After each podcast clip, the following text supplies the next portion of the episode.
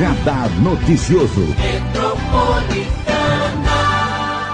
Bom dia para nossa consultora em educação, Rosânia Morales Morrone. Bom dia, professora. Um Bom prazer dia, te Marilei. receber. Igualmente, uma satisfação enorme estar aqui. Bom dia a todos e a todas. Estamos com vários desafios e eu trouxe a professora para fazer uma análise mais de 30 anos aí da sua expertise em educação. Ela que tem feito várias consultorias também.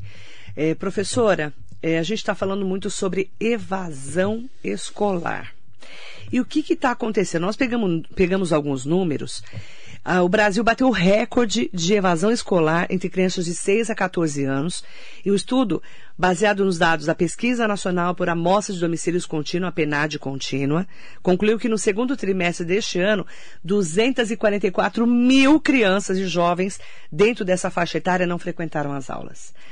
É a primeira vez em seis anos que o país apresenta índices tão alarmantes sobre a evasão escolar. Sim. Como você analisa esses dados? Então, são dados muito preocupantes. Existem pesquisas que, que falam na, na casa de mais de 9 milhões aí de crianças evadidas ao final de 2021. E é interessante, Marilei, que isso não está sendo muito, muito bem falado, assim, profundamente. Parece que as, as coisas se escapam, assim. Muito bacana você abordar hoje essas questões que nos interessam no Alto Tietê, em toda a região, né? E, e no Brasil. Então, assim, o que é que está sendo feito para esse retorno desses alunos que estão evadidos, né? Por exemplo, eu acho que a comunidade, ela tem que questionar né? Entrar com um documento, por exemplo, na Secretaria Municipal de Educação, está ali, tá aí a lei de transparência. Quantos alunos estão eva se evadiram? Isso tem esses dados, o, o, município tem, o Estado, a rede estadual tem. Então, vale falar para a comunidade, fique atenta, cobre. Senhores vereadores, por exemplo, é, o que está sendo feito para essa, essa busca ativa desses alunos? Porque fato é que 80% dos alunos do Brasil estão na escola pública. 80%, só 20% estão nas escolas 80% privadas. 80% do Brasil. Do Brasil. Estão nas escolas, escolas públicas. públicas. Então, assim, é um número substancial. É 80%. É uma minoria que está na uma escola minoria particular. que está na escola particular. Outra coisa, é, quatro, é, é, os dados nos mostram que 4,8 milhões de crianças em todo o Brasil não têm acesso à internet. Ponto o que é que está sendo feito? Porque assim, uma coisa é, é, o ensino híbrido. Ah, o ensino híbrido. Não ocorreu o ensino híbrido, né? Porque muitas crianças é, não têm acesso à internet, como a gente pode ver aqui. 4,8 milhões no Brasil. Então, houve aí, ocorreu aí, aulas remotas emergenciais. A gente pode dizer que esse foi o nome, né? Educação é, remota, como eu costumo falar, ou aulas emergenciais, que está ali até na, na LDB, né, no ensino fundamental, a possibilidade de ter um ensino EAD, que eles usavam em 96, esse termo, que hoje é remoto, né? Uhum. Então, o que fazermos? Bom, primeiro, os alunos não perderam conteúdos, porque a BNCC, a Base Nacional Comum Curricular, ela é focada em competências. Então, conteúdo é um, é um termo que não se usa mais na educação. É bom que a gente fale isso para todo mundo. Competências. Competências, habilidades. Habilidades. É. Não é mais conteúdo. Não, não é Então, o... qual o conteúdo da, é, dessa sala? Então, não é conteúdo, eu não vou passar o ponto na lousa. Eu trabalho com vivências, interações e, e situação, situação problema, para ser uma, uma explicação mais, mais clara, para que ele resolva aquela situação dentro da sala de aula, dentro dos conteúdos, por exemplo. Então, não é memorização, não é para ele saber os, os planetas do sistema solar, nada disso. Ele vai trabalhar com situações problemas, ele vai trabalhar com resolução de situações e problemas. E isso envolve competências. E como é que eu faço isso nas aulas? Nas vivências. Os estudos nos mostram que as vivências nos levam às memórias e as memórias nos levam à aprendizagem. Bom, se eu não tenho vivência, é claro que a aprendizagem, a memória vai ser é, é, é, falha e, e, as, e a aprendizagem por consequência. Porque conteúdos você tem no Google. Joga lá os temas. Você tem conteúdo, você tem informações. Quando é que eles passam a ser aprendizagem? Quando tem alguém mediando. Quem é esse alguém? O professor. A figura do professor é essencial. Então, é, se você não investe, e aí a gente vai mais profundamente. Se você não investe na carreira, se você. Bonificação é legal? É, é legal para você pagar sua conta, o seu empréstimo, sair do consignado. Mas que o professor está envolvido nesse consignado e não consegue sobreviver e sair dele, porque o salário é péssimo. E aí, se você é, não investe na carreira, então um país sério investe na carreira. Então, quando a gente fala de retorno, de evasão, é claro que tem todo um combo junto. O professor ele precisa ser valorizado para ele se sentir motivado. Não justifica você dar uma aula meia boca, usando uma expressão coloquial, é, porque você ganha pouco, ok? Mas quem é que vai estar motivado em falar de projeto de vida, em falar de mundo do trabalho, nananana, se ele não tem o estímulo motivador, se na casa dele está cozinhando com álcool? Porque eu conheço professor que está cozinhando com álcool. Que já vendeu o carro, que está indo de transporte, porque está aí, ele não consegue sobreviver. Então, assim, é um combo, percebe? Então, nesse retorno, além das aulas serem atrativas, e a Unicef recomenda isso, que tenha a parte pedagógica diferenciada, então não dá, de novo batendo naquela tecla, não dá para ter aula a mesmice, o mais do mesmo, ok? Esse aluno é da geração digital, da geração alfa, que essa turminha que nasceu de 2010 para cá, que está conectadíssima nisto, mas não é só a internet. É que estratégias que o professor está utilizando nas aulas dele para que ele possa atrair essa geração. É uma carteira atrás da outra? De novo, né? Falando é, é, é, desse, desse ensino tradicional. Ou ele está indo buscar, tá bom, o que é que está sendo feito na formação continuada? Então tá, a Unicef fala que esse retorno tem que ser para uma aula atrativa, problema pedagógico. Então, vamos resolver a questão de uma aula inovadora. E também apoio psicossocial, Marilei. O apoio psicossocial a educadores, a gestores e à comunidade é essencial. Veja bem, a rede estadual tem um programa psicólogo, psicologia viva, Parece que é esse programa. Abriu lá um edital, contratou, terceirizou, contratou essa empresa é, para poder dar. Só que eu acabei de falar com o diretor de Estado aqui de Mogi, que falou que isso não funciona, porque há quatro meses atrás a psicóloga. Diretor da escola estadual. Estadual. A psicóloga fez o acolhimento na plataforma, abre a plataforma na Secretaria Escolar Digital, Ai, ouviu bonito, todo né? mundo, maravilhoso e deu devolutiva para a equipe? Não. Quatro meses. E aí? Então, o professor, ele já, ou ele caiu numa depressão, ou ele eh, ficou cada vez mais ansioso é e não pra, resolveu. É para inglês ver, né? É para inglês ver isto. E aí tem município, e aí eu não sei aqui em Mogi, então é um desafio aí, Marilei. Veja aí como é que está essa situação desse apoio psicossocial. E nas outras cidades? Mogi, Suzano? Tem outras cidades que Ferraz. estão... Então, não conheço nenhum trabalho nesse sentido. Numa das, das prefeituras que a gente dá assessoria pedagógica, eu sei que eles utilizaram o grupo de psicólogos do atendimento educacional especializado, que não pode dar atendimento clínico, ok? É um, uma preparação psicossocial para enfrentar a convivência. Só que é o seguinte: se você for pegar as pesquisas, e as pesquisas nos mostram que os alunos estão com ansiedade, irritação e tristeza. Se você os alunos? Os alunos. Se você olhar nas famílias, é exatamente isso que... Na minha, na minha, né? É, tenho um, um, um, um neto de oito anos que precisou ir para psicólogo porque ele estava ansioso, irritado e triste com a pandemia. Isso é mais comum do que se pensa e os dados nos mostram isso. O que é que os, os serviços públicos estão fazendo? Ó, é, é, tem pesquisas que nos mostram que, de acordo com 64 dos pais ou responsáveis, os estudantes estão ansiosos. Isso aumenta nas casas que têm um ou mais alunos, um, um ou mais criança ou jovem, né? passando a 70, 72% de ansiedade. O que, que acontece com essa geração alfa que a gente pesquisa ou, a, ou os nativos digitais de 2010 para cá? Eles já são ansiosos. Eles já são. Olha, olha na nossa família essas crianças que nasceram e jovens de 2010 para cá, por conta da, da aceleração, principalmente.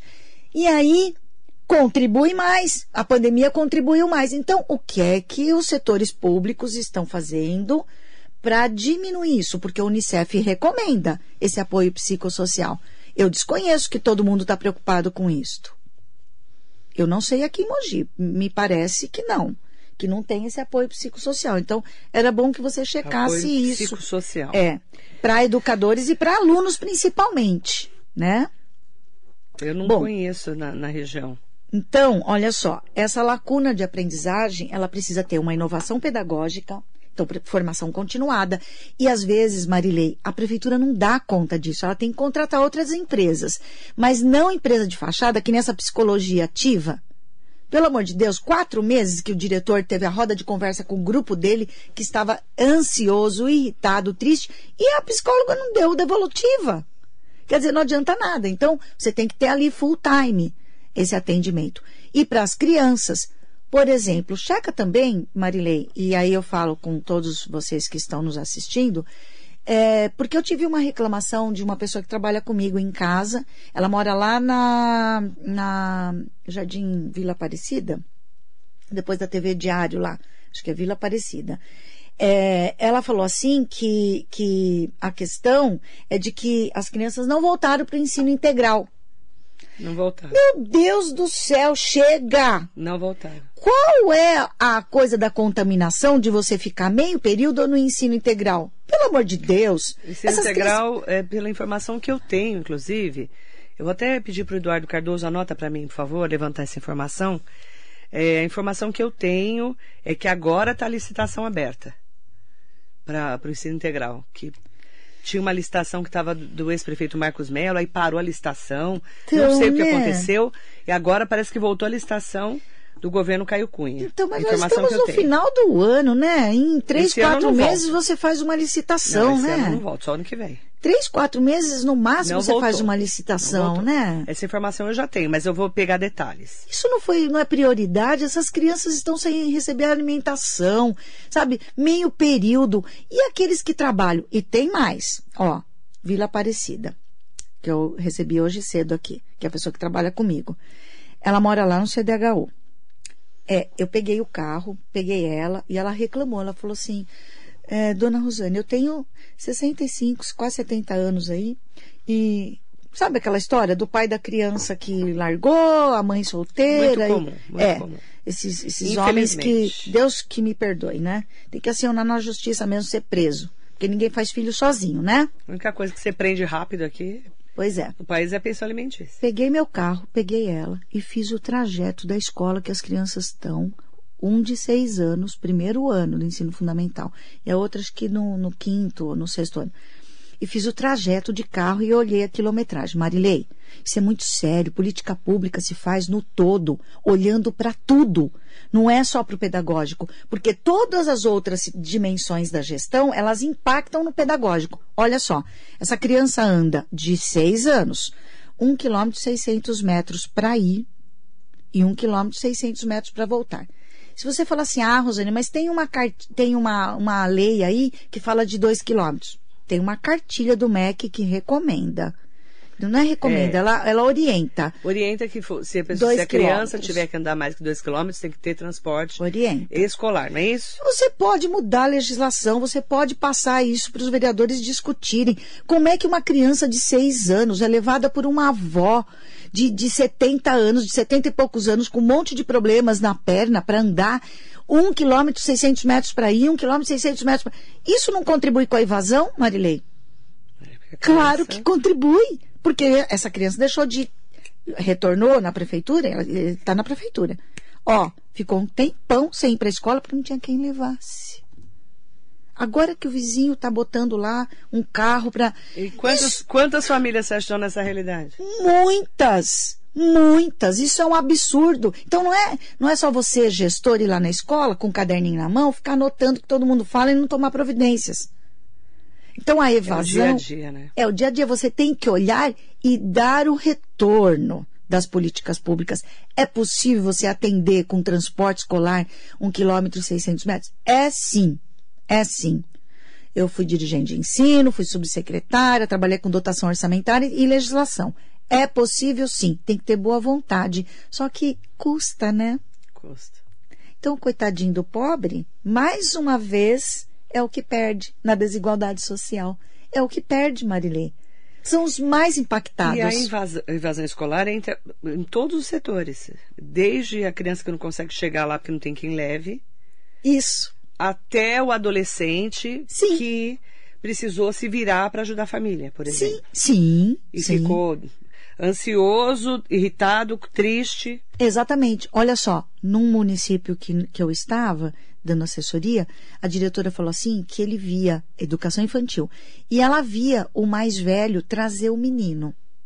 E ele ficava rondando a escola, quer dizer que ele não estava frequentando a outra escola. Ela ligou para o diretor da outra escola. Essa gestora é maravilhosa, porque ela se incomoda. Ligou para o gestor da outra escola. São vários casos. A gente podia falar aqui uma semana te relatando o que a desigualdade social impactou. É, então, e ainda impacta no retorno ela ligou e resolveram o problema do menino, porque a mãe trabalhava, saía cedíssimo para trabalhar de faxineira e o irmão mais velho cuidava. Só que a, a aula do menino na outra escola saía depois da saída desse menino da educação infantil. Então ele não ia na outra escola para ficar esperando o menino sair. O menino sair, passando fome, porque não tinha o que comer. E aí ela ficava olhando. Ela falou, Rosane, eu chamei o menino, chamei intersetorialmente, que é o que eu falo, assistência social, CREAS, CRAS, Conselho Tutelar. Mas não numa fala de culpabilizar a mãe, porque a mãe, coitada. Ela está procurando ganhar o pão. Sem o pai. De novo, a desgraça do homem sem vergonha que safado. é uma realidade de praticamente todas as famílias. É. Não vou falar todos, vou falar de uma grande maioria. Eu ultimamente não vi o PNAD, a Pesquisa Nacional por Amostra de Domicílios, mas lá tem dados que mostram quantas mulheres chefes de família são em Mogi das Cruzes. Começa daí, entendeu? Não adianta contratar a Fundação Lema, né, todos pela educação, né? Tá bom, você você está olhando quantas mulheres chefes de família? Você está ajudando para empoderar? Entendeu que é um é um todo na educação, não é simplesmente o pedagógico, a aula inovadora, são insumos, é, é olhar para essa mulher, e a gente está fazendo um movimento, e eu, eu falo para você que a gente está montando um movimento, né? Eu fui convidada essa semana, da, do empoderamento feminino. Mas não é coletivo de mulheres que eu respeito, não, é, não tem vertente ideológica partidária. São mulheres que estão querendo ajudar outras mulheres. É, porque na teoria é fácil, né? Muito. Eu conheço vários grupos teóricos. Muito. Entendeu? Na, na, teoria é muito fácil. Várias pessoas me convidam. Eu falo, na prática, vai ajudar como? De que então, jeito? Então, eu só entrei nesse grupo porque nós já estamos atuando na prática. Como é que nós vamos ajudar? E cobrando políticas públicas. Eu estou num conselho municipal de enfrentamento sexual às crianças, do, da, da Secretaria Municipal de Saúde. Quando o Ministério Público. De é. Quando o Ministério Público começou a cobrar algumas situações, o comitê muito competente, tem gente muito competente ali. É como é que nós vamos res responder? Como é que nós vamos responder? Nós vamos cobrar da prefeitura. O que é que a prefeitura está fazendo para resol resolver essa situação que o Ministério Público. Nós não somos operacionalização. Então tem que ter coragem. Se o comitê ele tiver aparelhado, ele não tem coragem. Eu não, não sou da prefeitura, então eu tenho coragem de falar, ó, coloca aí na ata. Nós temos que cobrar tais setores, educação, saúde, né? Porque é intersetorial. Não é o, o Ministério Público não tem que cobrar o comitê, entendeu? Uhum. Nós, comitê, cobramos da prefeitura.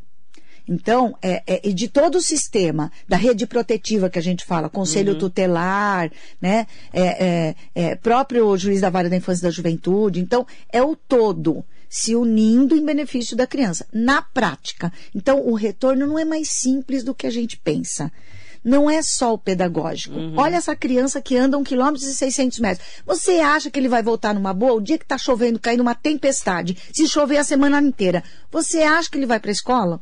Claro que não. Pois é. Então gostaria que isso fosse chegasse à prefeitura e que ele olhasse para a Vila Aparecida lá, e não só para a Vila Aparecida, como para todos os lugares de Mogi, dessas dificuldades, desse deslocamento dessa criança. Esse é um caso, né? Um caso. Que você está trazendo aqui, porque é. você está próxima com conhecimento. Sim. Estamos falando com a professora Rosânia Morales Morrone e a gente tem falado muito dos desafios para 2022, né?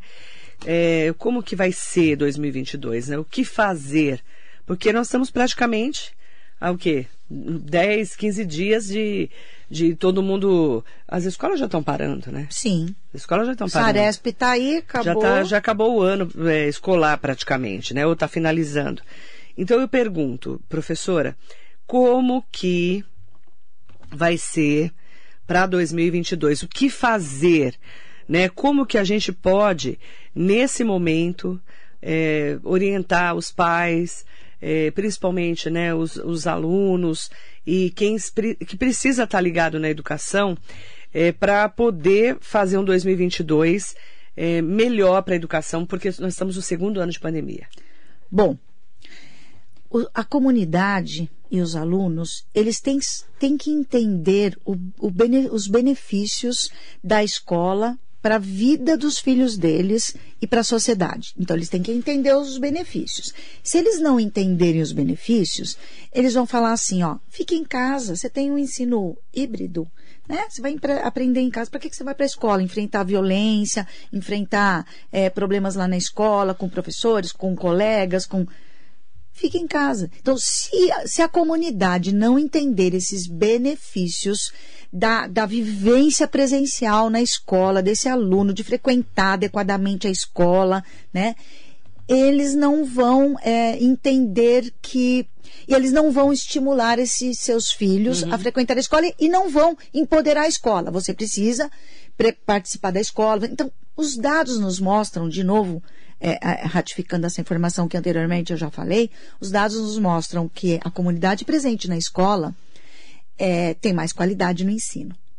Ok? Porque ele está cobrando professor, ele está sabendo do projeto político-pedagógico da escola, ele está vendo o que, que a escola está ministrando né? Ele está indo lá participando da PM, do conselho de escola, de, de, colegiados não institucionalizados, não precisa ser institucionalizados. Eles podem, um clube de mães, eu quero montar um clube de mães para, semanalmente ou quinzenalmente, eu me reunir lá na escola para abordar é, as temáticas de evasão e trazer à comunidade, os próprios pais estimularem junto à gestão o envio da é, a, a, a, entrada da comunidade na escola. E não precisa ser presencialmente pode ser virtualmente. Por exemplo, uhum. tem práticas exitosas, boas práticas, que nos mostram que os pais, nessa pandemia, eles ficaram mais ativos na participação no WhatsApp, em reuniões de meets. Tem uma escola das que eu, que, eu, que eu dou assessoria, que eles fazem assembleia de pais. Eles não abrem a reunião, fazem num meet, mas pode ser no Zoom, no Teams, outros, outras redes sociais, outras eh, tecnologias. E eles abrem lá discutindo sobre as fragilidades e potencialidades da vida dele enquanto pai, mãe. Escola pública? Escola pública, municipal. Entendeu? Então, assim, tem que ter boa vontade, tem que ter foco entendeu? Não é só ir lá e fazer um carnavalzinho, escutar é, é, é, comunidade, como eu estou vendo aí em várias redes municipais, na própria rede estadual, tocar violãozinho com aluno. Não, é mão na massa, entendeu? Como é que eu deixo uma criança de andar de seis anos, um quilômetro e seis... Não entra na minha cabeça, Marilei. Isso é só a ponta do iceberg. É, mas tem muito desafio pela frente. Mandar bom dia para todas e todos vocês. Hugo Marques, Stanley Marcos, bom dia. Maria Inês Soares Costa Neves, bom dia, Marilei, Oi, professora Rosânia.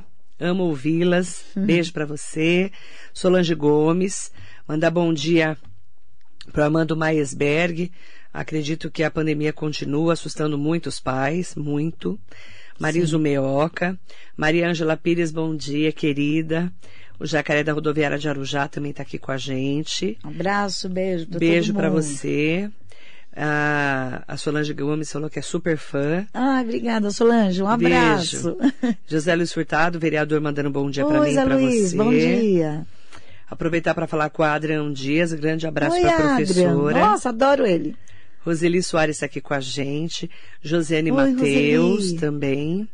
E o Armando Meisberg colocando aqui. Com todo respeito à professora, mas aqui no Botujuru não tem uma escola ou creche que tem menos de 1.600 metros de distância. Então, nesse caso, teria que ter uma linha circular de ônibus escolar? Tem que ter transporte escolar para essas crianças. É possível de se resolver essa situação? Eu digo que é possível tem que ter boa vontade política. Porque o Butujuru, por exemplo, que ele está falando aqui. Conheço. É enorme. E é é muito morro, enorme. muito morro, e ali é complicado. Eu entendo, sim, eu conheço ali de pertinho e precisa ter um olhar apurado. Sim, e precisa ter transporte escolar para essas crianças. Ah, É palavras de, de uma educadora de mais de 30 anos de, de trabalho, Tem né? que ter boa vontade para Mas resolver aí, isso. e aí precisa... Como que funciona isso? Ir atrás de da legislação, estudar as possibilidades, porque não está dizendo, porque assim, o tribunal é terrível, sabe, Marilei? Eu entendo. É que no papel, né? Sim, o tribunal vai pegar no pé por que que você está dando transporte de um quilômetro e meio, se tem uma cartilha do MEC, Isso. mas não é uma lei federal, entendeu? Isso pode ser regulamentado? Pode, entendeu? De repente, até mostrando é, é, com, com um processo para né, o tribunal, é, por que, que tem que dar esse transporte para uma criança de um quilômetro e meio, de, de seis anos de idade? Uhum. Entendi. Então, ó, é, tem que procurar, É, boa vontade. né? E aí, Os vereadores se unirem, porque não é só a prefeitura, né?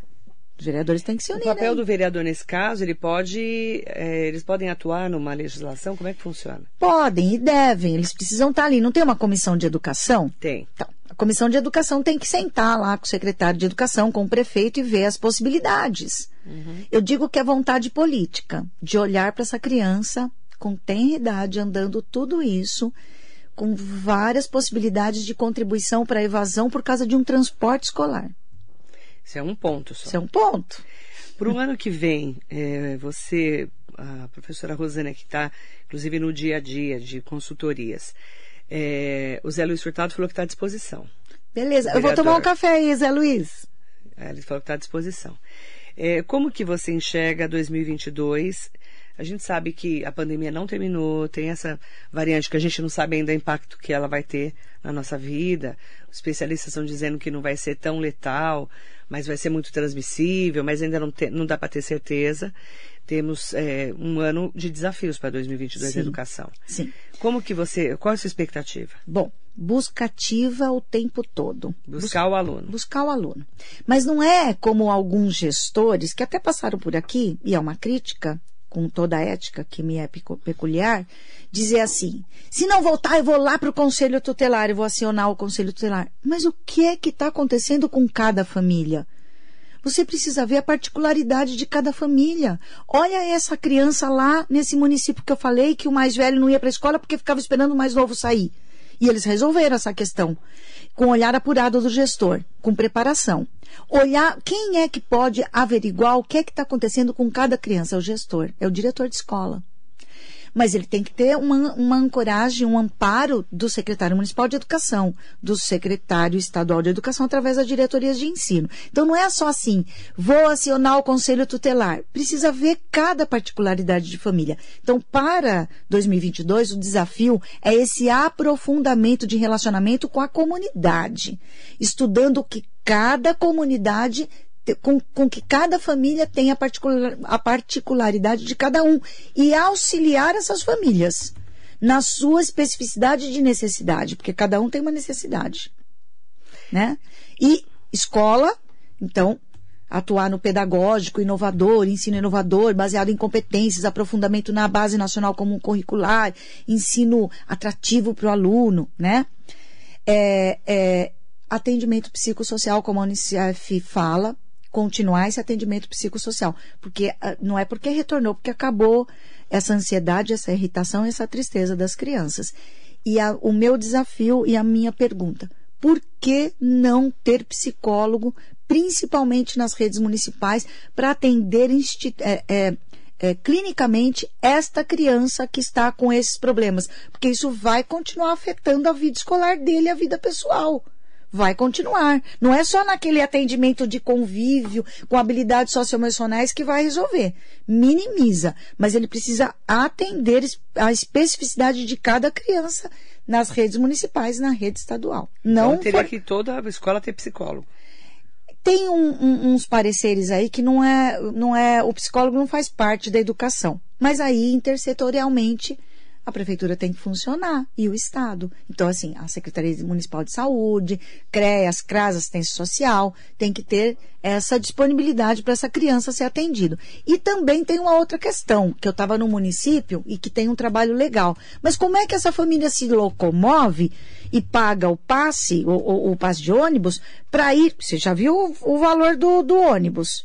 Tem comunidades em Mogi das Cruzes que não saem dos bairros, porque eles não têm como se locomover.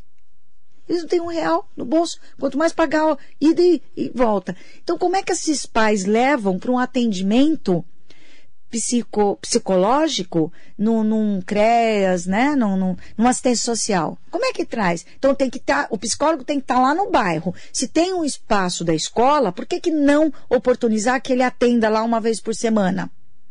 Ah, não tem psicólogos suficientes. Contratem é assim que se faz política pública na educação com seriedade.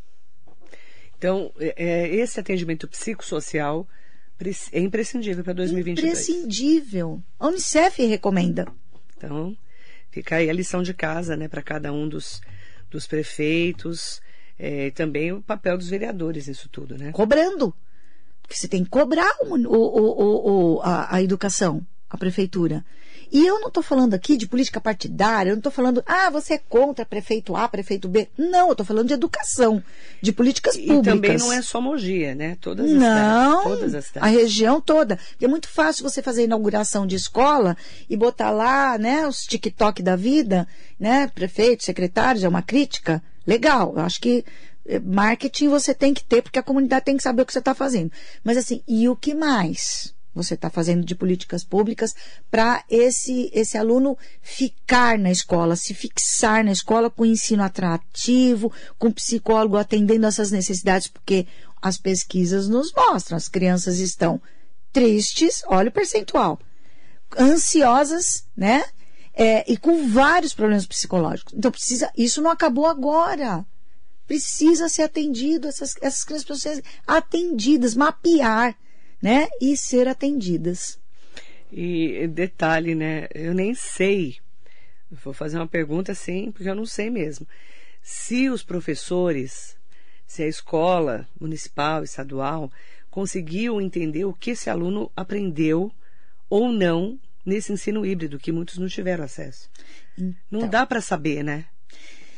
Eles têm uma avaliação diagnóstica. Então, esse retorno foi, foram feitas as, as avaliações diagnósticas. O Saresp agora vai mostrar o mapa da desgraça, que eu falo, desculpa a expressão, mas é o mapa da desgraça que a pandemia trouxe. Então, vai mostrar. É, e aí, tem que trabalhar em cima dessas habilidades essenciais, porque não adianta ele pegar de novo o conteúdo, Marilei. Ah, ele perdeu tais conteúdos. Não, ele perdeu a vivência, a interação e as habilidades e as competências preceituadas na Base Nacional Comum Curricular, que é a base que alimenta o currículo, só para não ser uhum. uma coisa muito técnica. Então, é, então é, é, precisa ter uma formação continuada desses professores, entendeu? Precisa ter. Focado nas habilidades, nas competências que ele perdeu. Então, eles já estão trabalhando. Eu não digo para você que eles não estão. Eles já mapearam, tem lá as habilidades, itinerários formativos, enfim, toda a parte pedagógica que estão trabalhando em cima disso para resgatar essas crianças. Mas não é só esse pedagógico. Quando a gente fala de tudo que a gente falou hoje, é muito mais. É muito mais do que isso. Muito mais. Vamos ter muita lição de casa para 2022. E a saída é a comunidade cobrar. Senhores pais, participem dessa vida escolar, estejam dentro da escola presencialmente ou virtualmente, cobrando a escola. A obrigação de vocês é cobrarem. Eu falava isso sempre quando eu estava nativa e continuo falando. E a obrigação do gestor e dos professores e dos funcionários é dar a devolutiva.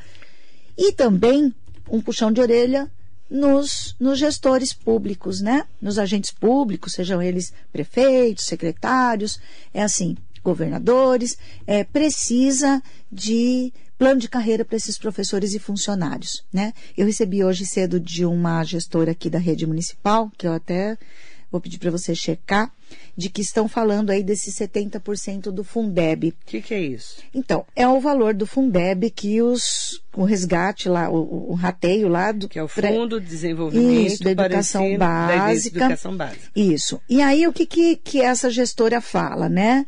É, quais são os profissionais que podem receber dentro dos 70% do Fundeb? Porque tem um movimento na Prefeitura de Mogi, essa gestora fala, vários gestores, para incluir profissionais que tenham magistério ou pedagogia. Eles não concordam com isso. Eles falam que o Fundeb é para quem é do quadro do magistério. Quer dizer, estão querendo apadrinhar os outros? Então, assim, tem que estar tá no quadro do magistério. É essa reivindicação deles, essa valorização.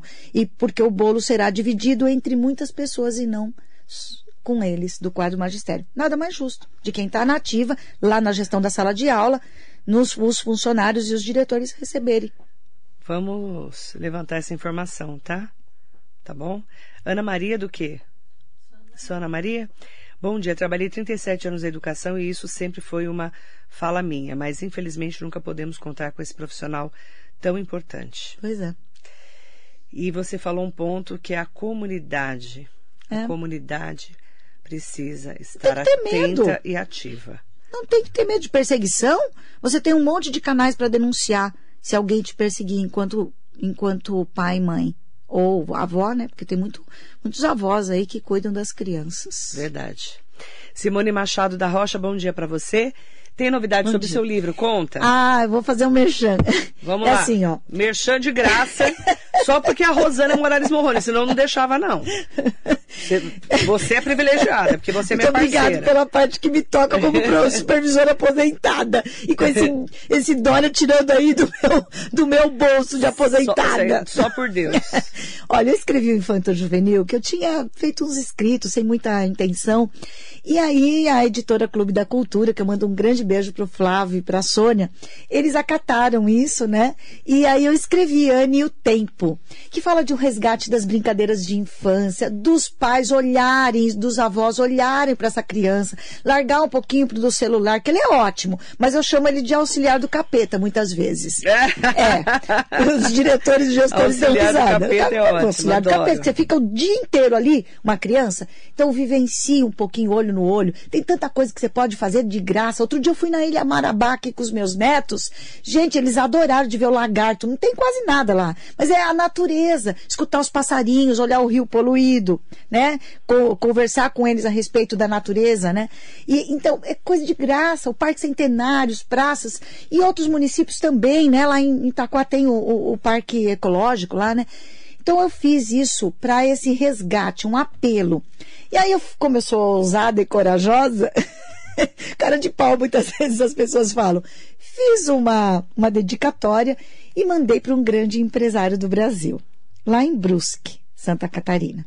Já depois, sei quem é. Depois de um mês. É o bolsonarista. mas, mas ó, eu, eu sou empreendedora. É, você tá Me desculpa, certo. eu sou empreendedora. Não pode ser Lula ou ser Bolsonaro. É, não, não, Lula é o, não.